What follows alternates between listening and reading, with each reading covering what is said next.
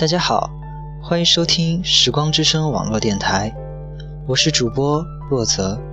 本期节目的内容是系列故事三年第四期。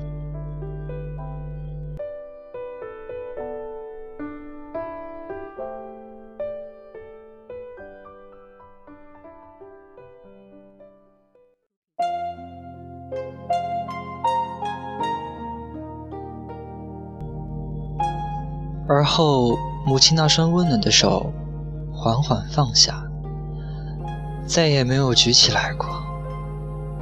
身后，开走的绑匪阴阳怪调的声音响起：“死了，都死了！”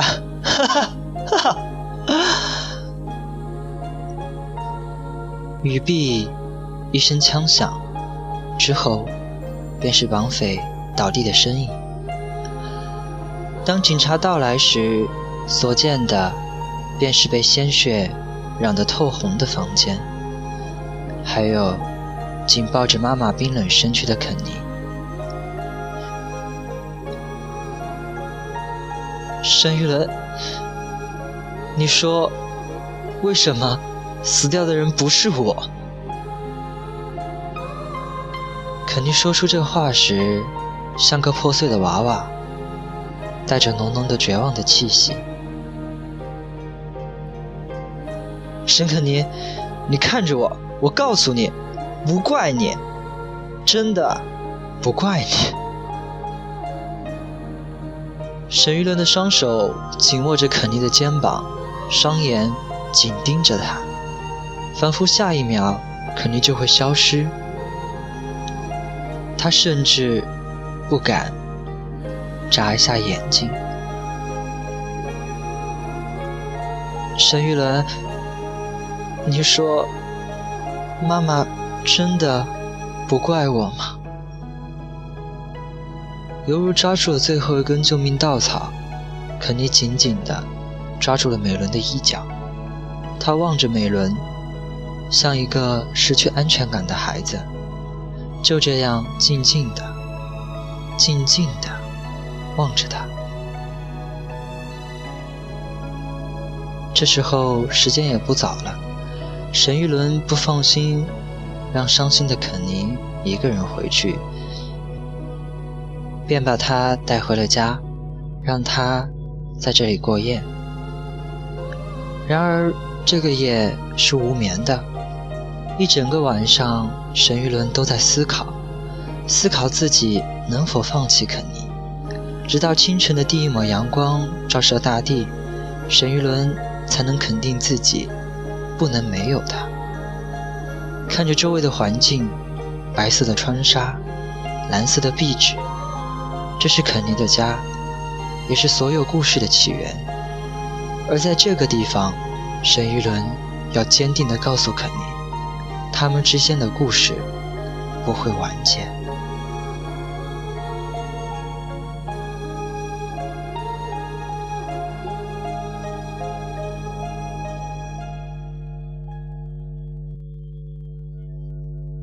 当肯尼醒来时，所感受到的是扑面而来的熟悉感。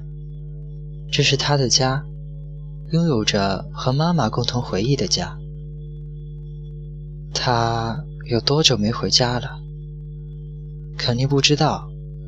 他唯一知道的是，他其实不想回来，不想去面对曾经的美好。肯尼。沈玉伦声音清晰地表达给肯尼，而肯尼只是默默起身，对着沈玉伦说：“沈玉伦，我们已经分手了。”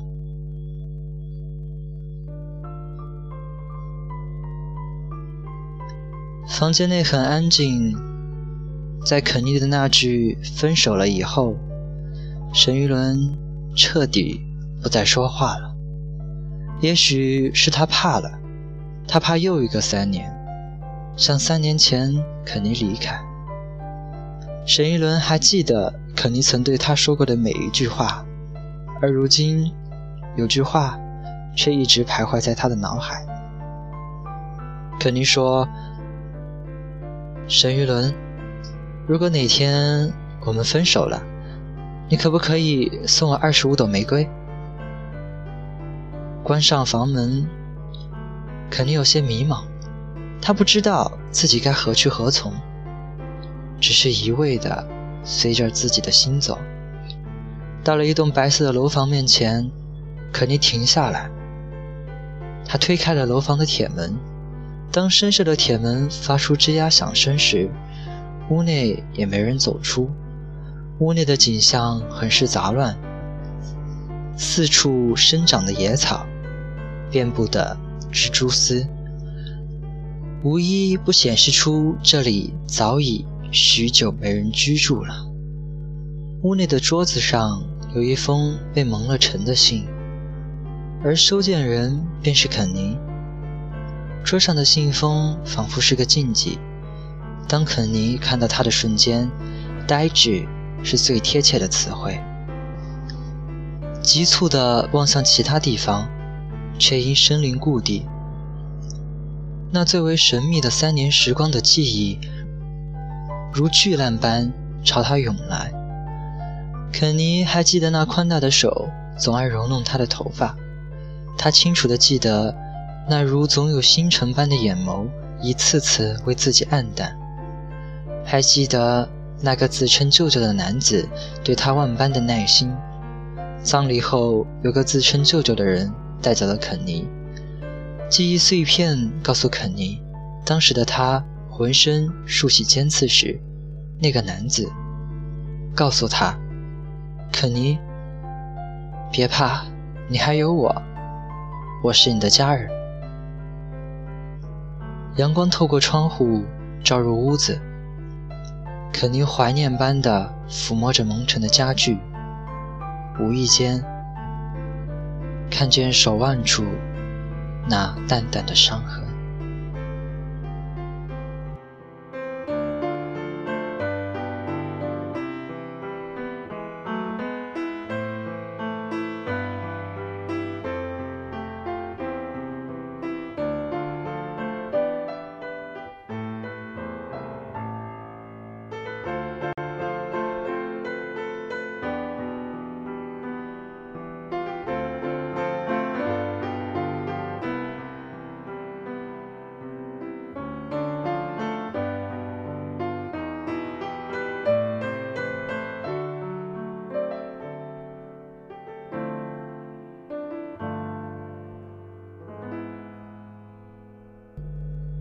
今天的节目到这里就结束了。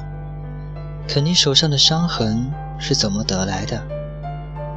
那位神秘的舅舅又是谁？消失的时光，肯尼又经历了什么？让我们下期再见。